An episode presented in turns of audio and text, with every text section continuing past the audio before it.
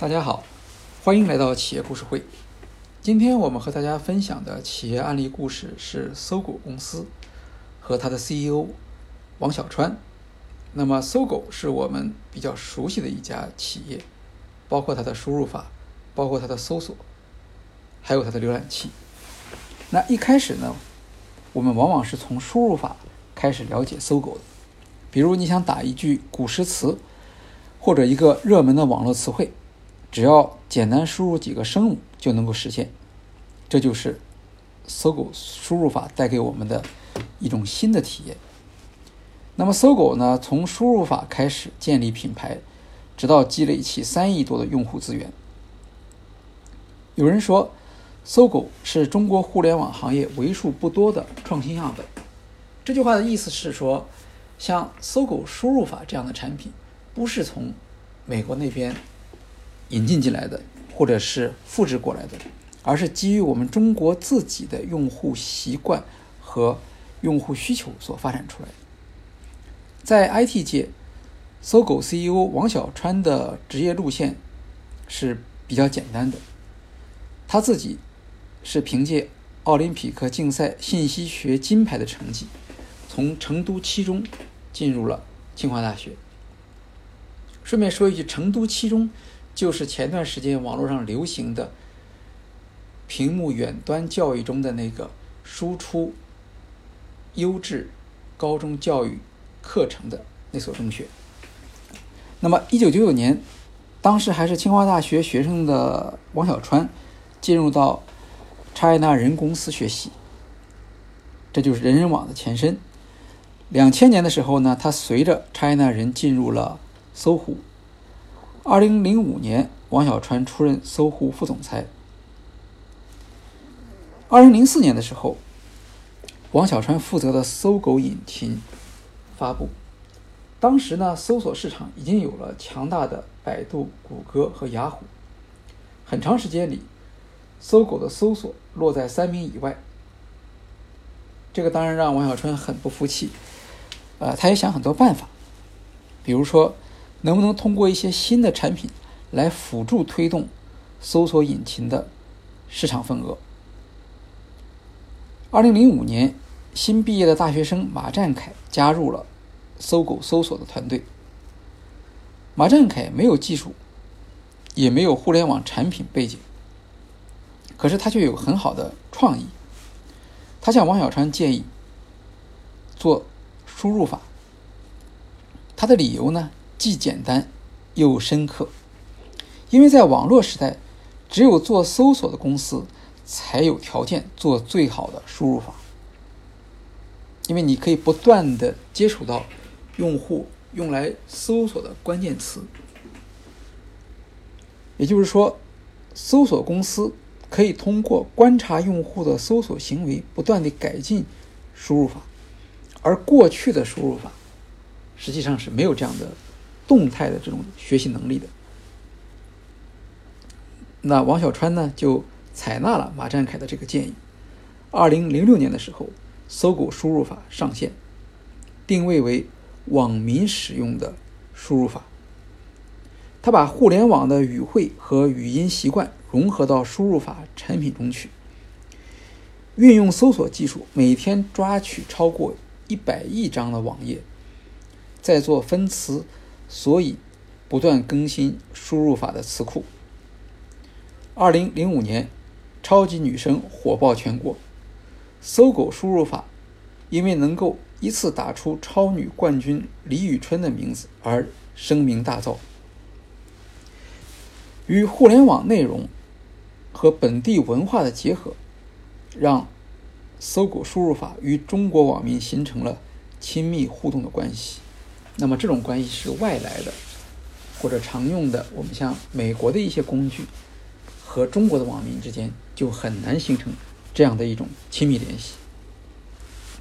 输入法属于底层软件，开发上难度很大，需要跟微软打很多交道，还要与其他各种软件进行适配，里面的工作既繁杂又琐碎。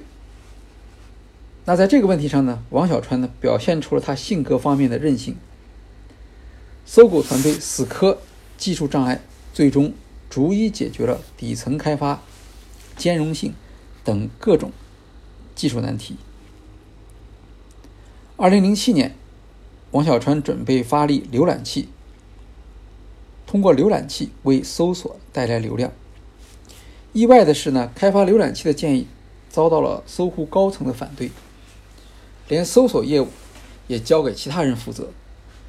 此后差不多两年时间，王小川被打入冷宫，他不得不将浏览器的研发人员的工资挂在搜狗输入法里面，相同的成本干两件事。二零零八年年底，搜狗浏览器发布，从此。输入法、浏览器和搜索成为推动搜狗发展的三级火箭。它的原理是这样的：用输入法来吸引用户，用浏览器来获得流量，最终通过搜索广告实现收益。二零一零年，搜狗公司开始独立运营，王小川出任 CEO。回顾过去，王小川表示。挫折并不总是坏事。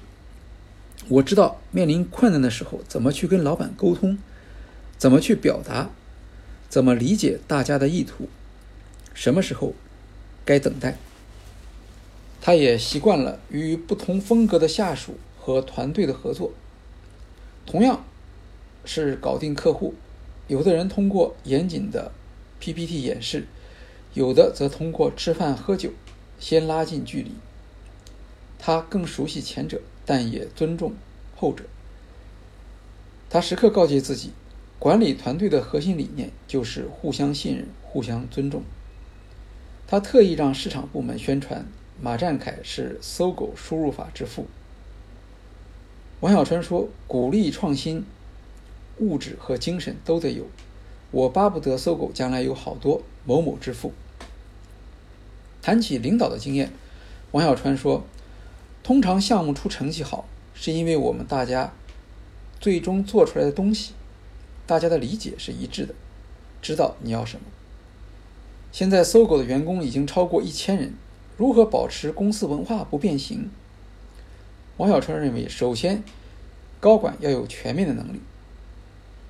他说自己过去做事情总是想得太清楚，安排工作也非常具体，没有给高管留空间去思考。去创造，我希望他们能够站在一个很高的高度去想公司要做哪种事情，要激发他们全面思考的意愿。在考核方面，搜狗曾经参照搜狐的体系。对大公司而言，这样的管理很科学，但是我明显感到，对于一家高速成长的创新公司，在这样管理就会显得过于理性和死板。没有把市场的变化和创新的东西揉在里面一起去看，甚至在某些时候会阻碍创新。但他也承认，当所有人都已经适应了某一个状态的时候，调整和改革都是不容易的。有人说，王小川的领导团队有学霸的气质，他本人也特别擅长和学生打交道。王小川曾经回忆。在项目经费困难时期，如何动员在校的学生参与研发工作？当时他利用培训奥赛选手的机会，在学生中间建立影响力，给公司拉来了一批学生。学生通常比较朴素，工作努力，但情绪波动比较大，有时会因为一些小事而不来上班。他们是临时工，也没有办法强制管理。王的办法是用人情来打动。比如，快到午餐时，请前台打电话问，中午要订盒饭，要不要给你订一份？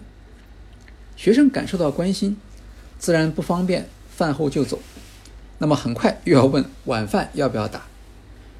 这种方式虽然很简单，但对于朴素的学生却是很有用的。当然，更加重要的是，他让学生所做的工作是有价值的，站在整个技术的前沿。能够激发学生在技术上的创造力。王小川还有一个外号，叫做“五道口守门员”，因为清华大学和搜狐公司都在北京市的五道口地区，而王小川从上学到工作一直就没有离开过这里。他本来是在 China 人，后来被收购进了搜狐，然后就一直在搜狐工作，主要做搜索。像前面提到的马占凯，他一开始是写信给百度建议做输入法的，而且写了很多封，但百度并没有认真地回应他，而王小川却回应了，结果就是大获成功的搜狗输入法。之前也曾经提到，王小川因为坚持开发浏览器，与张朝阳意见不一致，一度。被解除了搜索业务的管理权。在此期间，有不少外部投资人和企业找到他，想把他挖走，但他都没有同意，因为他觉得自己对搜狗负有个人责任。他对搜狗所倾注的心血，使得他成为搜狗的灵魂人物。据说有人曾经想从搜狐手中收购搜狗。但王小川坚决不同意。对方甚至说，搜狗究竟姓张还是姓王，试图离间王小川和张朝阳的关系。王小川的技术能力和职业操守在行业内受到尊重，这也是他后来在搜狗遇到困难的不同阶段，能够得到像马云、马化腾等人帮助的主要原因。另外，搜狗虽然也有一些不够尊重用户的地方，但与百度相比，至少没有在医疗搜索方面频频发生问题。当然，王小川也会发现，随着管理经验的增加，自己比以前更加谦虚。比如，他过去曾经讲要把搜狗变成像谷歌这样的公司，但现在他会说。我们距离谷歌的道路其实还挺远。呃，总结一下，王小川代表着企业管理中的技术派，他本人是研发人员出身，也注重公司产品在技术上的领先性。这样的管理者往往富于个人魅力，他们能够清楚地用技术前景和路线来激励员工。那么，在从技术人员向管理人员转化的过程中，他们往往也会经过一些困难的时期，比如他们要学会授权，学会花更多的时间与非技术人员打交道，才能逐渐承担起成功管理者的角色。好，今天的企业故事会就介绍到这里，谢谢大家。